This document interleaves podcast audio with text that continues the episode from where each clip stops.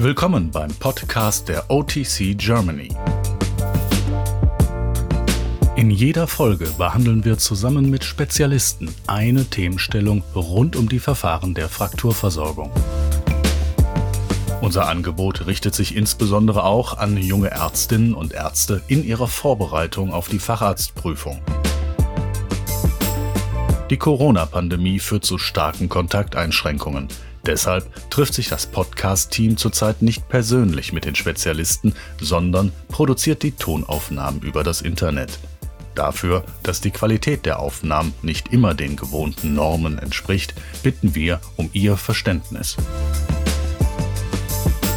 Unser heutiger Gast ist Professor Lars Peter Müller von der Uniklinik Köln. Er beantwortet gleich zehn Fragen zu seinem Spezialgebiet, dem Ellenbogengelenk. Aber bevor es richtig losgeht, stellen Sie sich bitte einmal kurz vor. Mein Name ist Lars-Peter Müller. Ich bin der Leiter der Unfallchirurgie an der Universitätsklinik in Köln. Einer unserer großen Schwerpunkte ist das Ellenbogengelenk.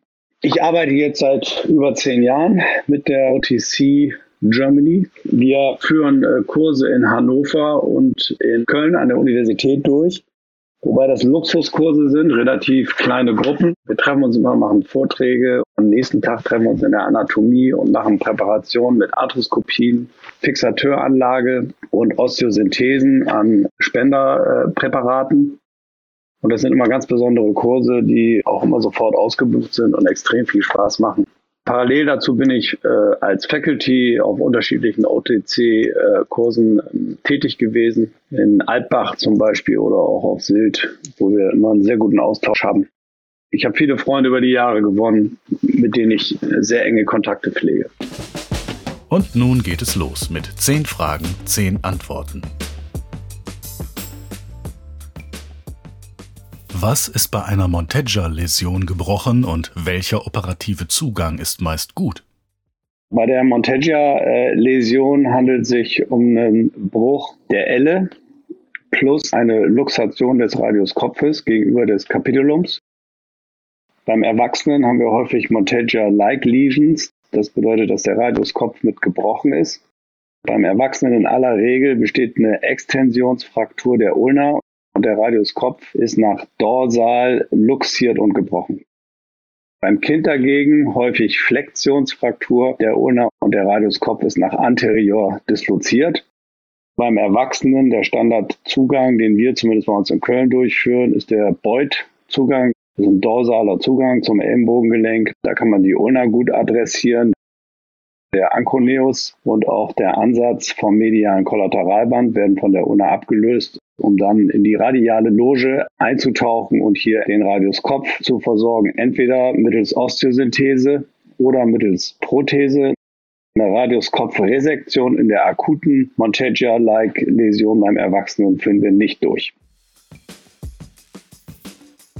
Was ist bei einer Terrible Triad-Läsion gebrochen und welcher operative Zugang ist meist gut?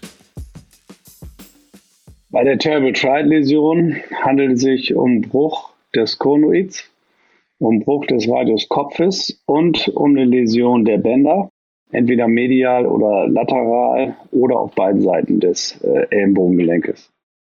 Die knöcherne Läsion liegt vor allen Dingen vorne, also anterior. Deswegen ist ein anteriorer Zugang hier sinnvoll von Dorsal mit einer Olecranon-Osteotomie ist eine Terrible Triad-Läsion absolut nicht zu versorgen. Wir machen das allgemein über einen lateralen anterioren Zugang, splitten dann die Extensormuskulatur, um hier dann den Radiuskopf anzugehen, entweder Osteosynthese oder äh, Prothese.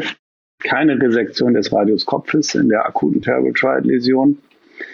Und häufig kann man, weil es sich um äh, transverse Chronoidfragmente handelt, dann von lateral auch das Konoid adressieren und, wenn es groß genug ist, mit einer Schraube stabilisieren. Fraglich ist, ob es Sinn macht, die anteriore Kapsel hier bei kleinen Konoidfragmenten anterior zu befestigen. Das führt häufig zu steifen Ellenbogengelenken. Wir sehen davon eigentlich ab. Also das Konoid wird versorgt, wenn es groß genug ist und dann eben mit einer Schraube, wenn es die denn aufnehmen kann. Und sonst wird es entfernt. Und wie gesagt, eine Radiuskopfresektion, das halte ich für ganz wichtig, ist bei der Terrible Trial Läsion nicht indiziert. Wenn am Ende keine Stabilität besteht nach dem lateralen Zugang, führen wir bei sportlichen Patienten äh, mit nicht zu angeschwollenen Weichteilen noch einen medialen Zugang durch, um das mediale Band zu adressieren, was nicht selten gerissen ist. Wenn das nicht ausreicht, kommt noch ein Fixateur dazu. Sehr selten verwenden wir nur noch Fixateure, eher Internal Bracing. Aber die Vorgehensweise ist also zunächst von lateral alles zu adressieren und wenn das nicht ausreicht, von medial zusätzlich und gegebenenfalls zum Abschluss noch einen externen Fixateur äh, anzusetzen. Was ist bei einer Essex-Lopresti-Läsion gebrochen und welcher operative Zugang ist meist gut? Bei der Essex-Lopresti-Läsion ist der Radius Kopf gebrochen. Im Allgemeinen sind das mehrfragmentäre Frakturen des Radius Kopfes. Typischerweise durch die hohe äh, axiale Kraft in der Unfallsekunde liegen Elemente vom Radiuskopf vor und hinter dem Kapitulum. Das ist immer schon ein Zeichen, dass potenziell eine Essex Lopresti-Läsion vorliegt. Sehr selten, sicherlich unter 1% der Fälle. Ich vermute, dass wir im Augenblick ein bisschen Overkill-Treatment in Deutschland machen und dass zu viel Essex Lopresti detektiert werden. Also sie sind ganz selten. Zusätzlich bestehen dann meist erst im Verlauf detektierbare Schmerzen im Bereich des Handgelenkes aufgrund der longitudinalen äh, Instabilität zwischen Elle und Speiche. Bezüglich der Therapie war bis jetzt eigentlich der Standard, den Radius Kopf entweder osteosynthetisch oder stabiler mit Radius Kopfprothese zu versorgen und dann eine temporäre Transfektion zwischen äh, Ulna und Radius in einer Neutralstellung mit K-Drähten äh, zu produzieren. Das reicht aber für die äh, Langzeitbeobachtung und gute Ergebnisse höchstwahrscheinlich nicht aus.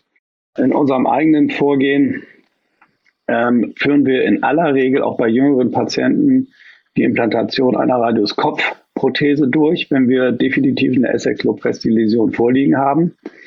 Dann äh, erfolgt die Transfixation zwischen Radius und Ulna, aber zusätzlich wird das zentrale Band äh, rekonstruiert mit einem Polyethylenband, LAS-Band heißt das auch, Ligament Augmentation Reconstruction System.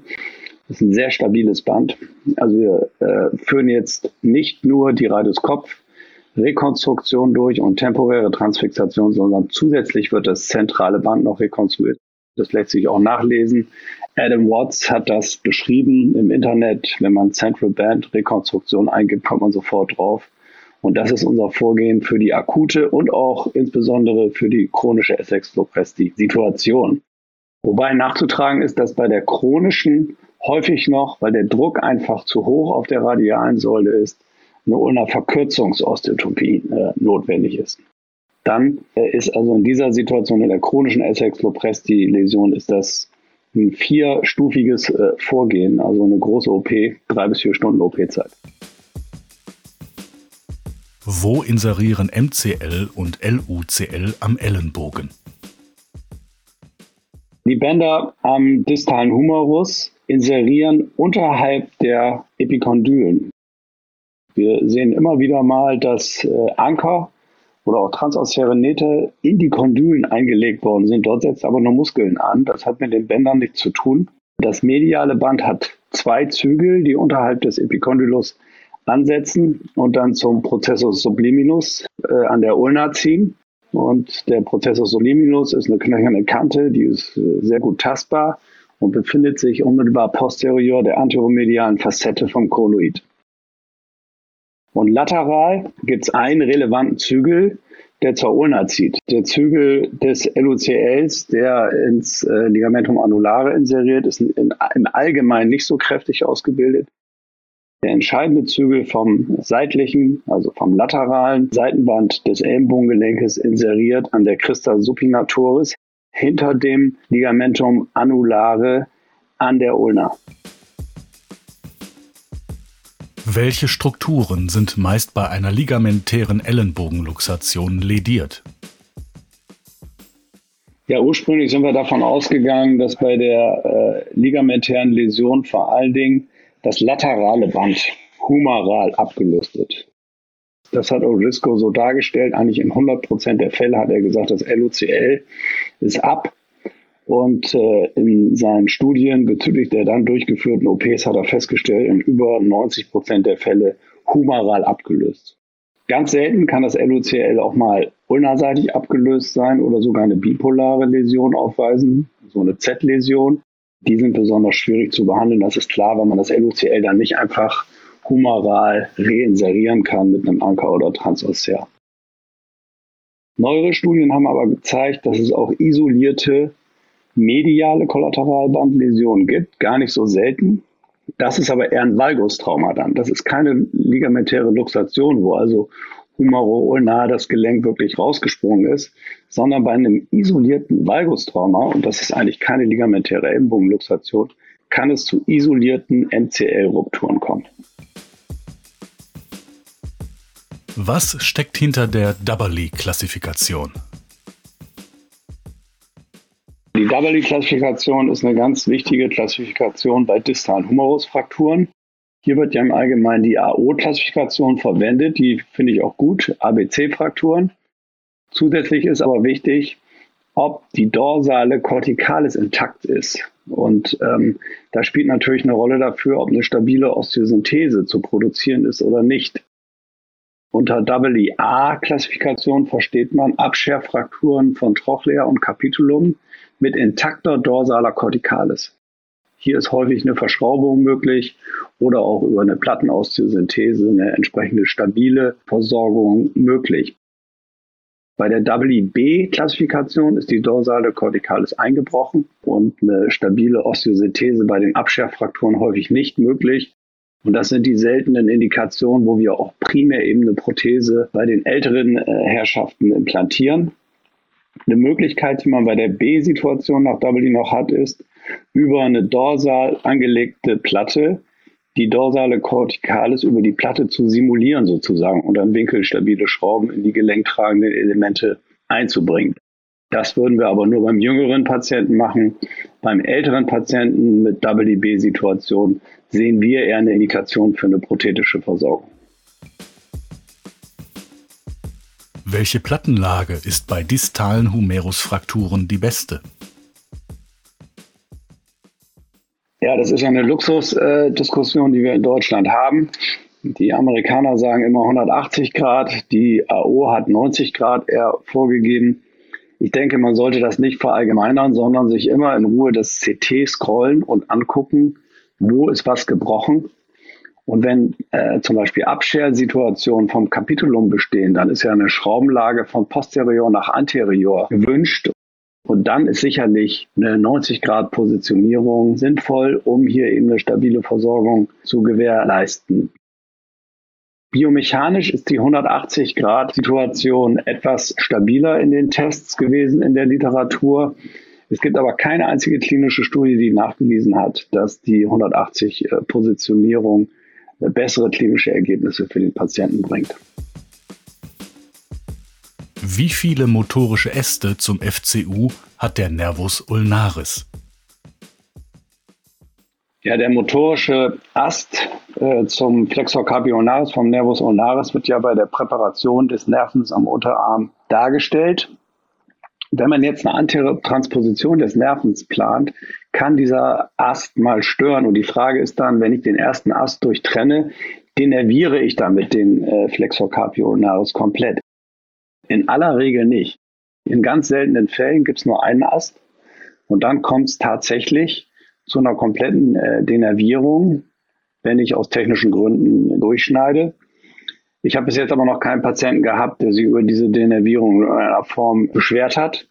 Trotzdem sollte man natürlich versuchen, äh, den ersten, ja auch relativ großen motorischen Ast zu erhalten, aber man kann ihn auch durchtrennen, um eine vernünftige anteriore Transposition zu äh, produzieren. In aller Regel gibt es zwei bis drei Äste, also der Flexor capionaris wird dann weiter motorisch versorgt. Welche Problematiken liegen bei fortbestehenden Beschwerden nach Nervus ulnaris anteriorer Transposition meist vor? Wenn wir äh, hier Revision am Ulnaris vornehmen müssen nach anteriorer Transposition, dann ist häufig das Septum intermusculare zwischen Bizeps und Trizeps nicht ausreichend resiziert worden und der Nerv weist ein proximales Kinking auf. Also an der Stelle, wo das Septum noch steht, proximal, drückt der Nerv gegen das Septum und kann also hier proximal auf der humoralen Seite sein Problem haben, was dann eben beseitigt werden kann, indem man konsequent das Septum intermuskulare äh, resiziert. Distal sieht man häufig, wenn jetzt noch fortbestehende Beschwerden bezüglich des Ulnaris äh, bestehen, dass die Inzision einfach viel zu kurz ist und äh, einige Zentimeter unter dem Sulcus äh, schon endet dann liegt die Wahrscheinlichkeit sehr nahe, dass der Nerv hier sein äh, Problem hat. Und dann wird der Nerv zwischen den Flexor carpio ulnaris Köpfen präpariert und es gibt eine bindigewebige Arkade zwischen den beiden Flexor carpio ulnaris Köpfen, in denen der Nerv etwa sechs bis acht Zentimeter distal der Flexionsebene des Ellenbogengelenkes eintaucht. Und diese Arkade muss dann unbedingt gespalten werden, um äh, den Nerven entsprechend aus der schlechten Situation zu befreien. Was ist eine Rapid Progressive Ulnar Neuritis? Ja, die Rapid Progressive Ulnar Neuritis hat O'Driscoll beschrieben nach Arthrolysen. Das waren also Patienten, wo er eine Arthrolyse durchgeführt hat und die dann beim Aufwachen gesagt haben, ich habe Kribbeln im Kleinfinger, die Abduktion war schlecht und die äh, also ein relevantes ulnares Problem aufgewiesen haben.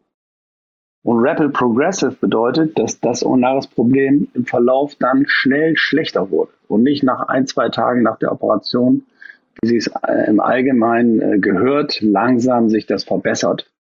Und er hat dann festgestellt, dass er die Patienten mit einer Rapid Progressive, die also eine Verschlechterung im Verlauf noch hatten, wenn er die nicht innerhalb von zwei Wochen adressiert und operativ revidiert hat, dass die keine Besserung mehr gezeigt haben.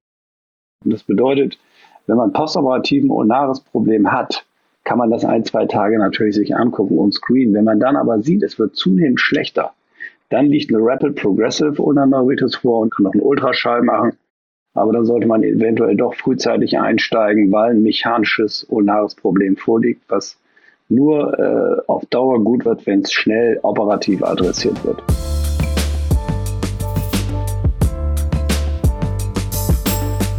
Sie hörten eine Podcast-Folge der OTC Germany. Gemeinsam wollen wir die medizinische Fachkompetenz in der Unfallchirurgie und Orthopädie weiterentwickeln. Deshalb ist unser Podcast eine Online-Ergänzung zu unserem weit gefächerten Fort- und Weiterbildungsangebot mit einer Vielzahl von Kursen, Workshops und Symposien im deutschsprachigen Raum. Vielleicht sehen wir uns bald bei einem dieser Angebote. Uns würde das sehr freuen. Bis dahin hören Sie sich einfach auch unsere anderen Podcast-Folgen an und besuchen Sie für aktuelle Informationen unsere Website otc-germany.de. Für das Kursangebot unserer Akademie besuchen Sie bitte otc-akademie.de. Unser Online-Angebot finden Sie auf digital.otc-germany.de. Und falls Sie gerade vor der Facharztprüfung stehen, wir von der OTC Germany wünschen Ihnen viel Erfolg.